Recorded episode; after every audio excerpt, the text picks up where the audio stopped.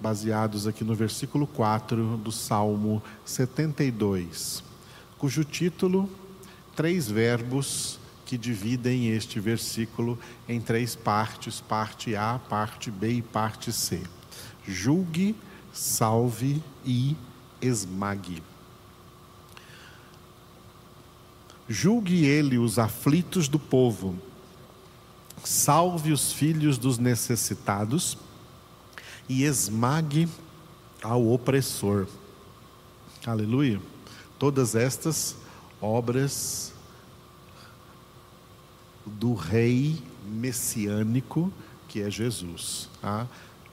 Julgue ele os aflitos do povo, salve os filhos dos necessitados e esmague ao opressor. Vamos analisar parte a parte. Parte A, julgue. Julgue ele os aflitos do povo, ou seja, julgue Jesus os aflitos do povo. Eu usei como referência para essa parte A um outro versículo de um outro salmo, Salmo 75, versículo 7, que declara que Deus é o juiz. A um abate, a outro exalta. Muito cuidado com aquela expressão que às vezes se torna muito comum entre as pessoas, de dizer assim: ah, Deus não faz acepção de pessoas. Quando nós estudamos a Bíblia na sua totalidade, nós percebemos que existem os dois lados dessa moeda. Existem situações nas quais Deus não faz acepção de pessoas mas existem situações nas quais, sim, Deus faz acepção de pessoas. Aqui está uma delas, tá? Onde Deus não faz acepção de pessoas, Deus faz o seu sol nascer sobre todos. Deus faz chover manda a chuva para todos, justos e injustos, sem acepção de pessoas. Deus manifesta muitas bênçãos, muitos benefícios indiscriminadamente, sem fazer acepção de pessoas. Deus deu a ordem, Jesus deu ordem de pregarmos o Evangelho a toda criatura, sem fazer acepção de pessoas. A pregação do Evangelho é para todos, indiscriminadamente, sem fazer acepção. Mas existem outras coisas nas quais o próprio Deus faz acepção de pessoas. Uma delas está aqui no Salmo 75, 7. Deus, na posição de verdadeiro juiz, de justo juiz. Não esqueça disso, tá? Deus é amor? É. Deus é misericordioso? Sim. Deus é compassivo? Sim, cheio de compaixão. Mas Deus também é justo, e além de ser justo, Deus também é juiz supremo sobre toda a humanidade, sobre todos os homens, sobre cada pessoa. Saiba que tem um juiz para te julgar.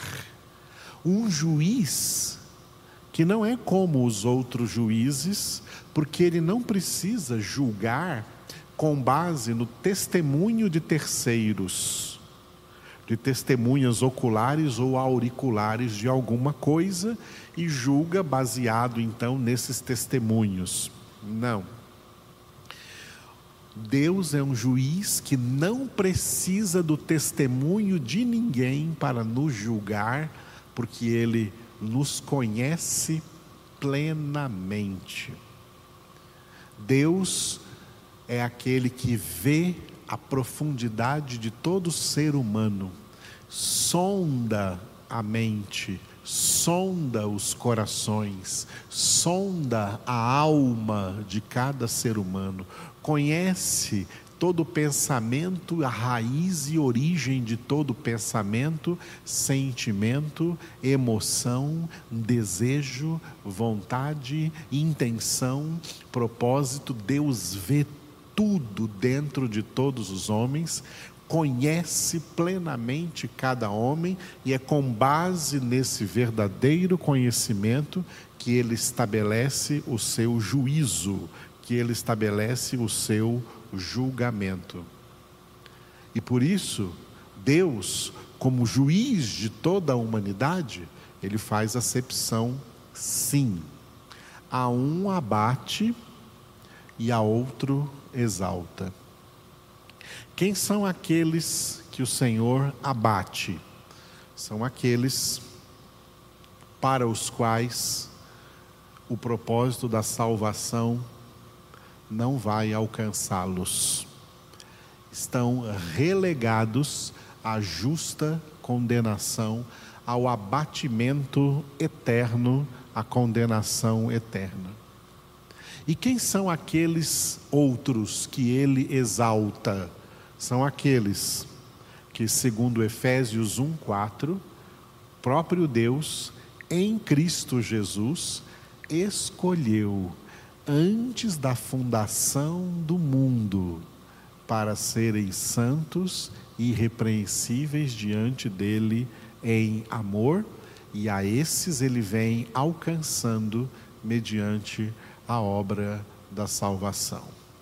É assim que ele cumpre a parte A do versículo 4 do Salmo 72, julgue ele os aflitos do povo na verdade, ele julga não só os aflitos, ele julga a todos. E dentre todos, ele sabe a quem abater e a quem exaltar. Malditos aqueles que ele abater, benditos aqueles que ele exaltar. Essa é a parte A do versículo 4 do Salmo 72. Vamos ver agora a parte B, que traz o verbo salvar, né? Salve. Salve os filhos dos necessitados. Eu coloquei como referência a essa parte B o versículo 18 do Salmo 34. Salmo 34, versículo 18. Perto está o Senhor dos que têm o coração quebrantado e salva os de espírito oprimido. É esses que ele salva. Em resposta a essa oração, salve os filhos dos necessitados. Deus perto está dos que têm o coração quebrantado e salva os de espírito oprimido. É esses que o Senhor salva.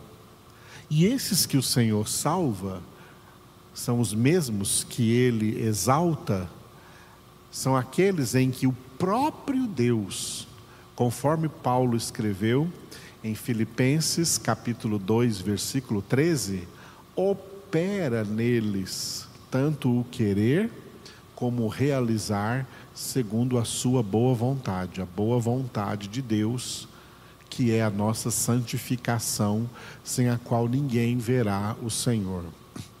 Porque essas pessoas de coração quebrantado e de espírito oprimido, elas têm o coração quebrantado porque o Senhor as quebrantou.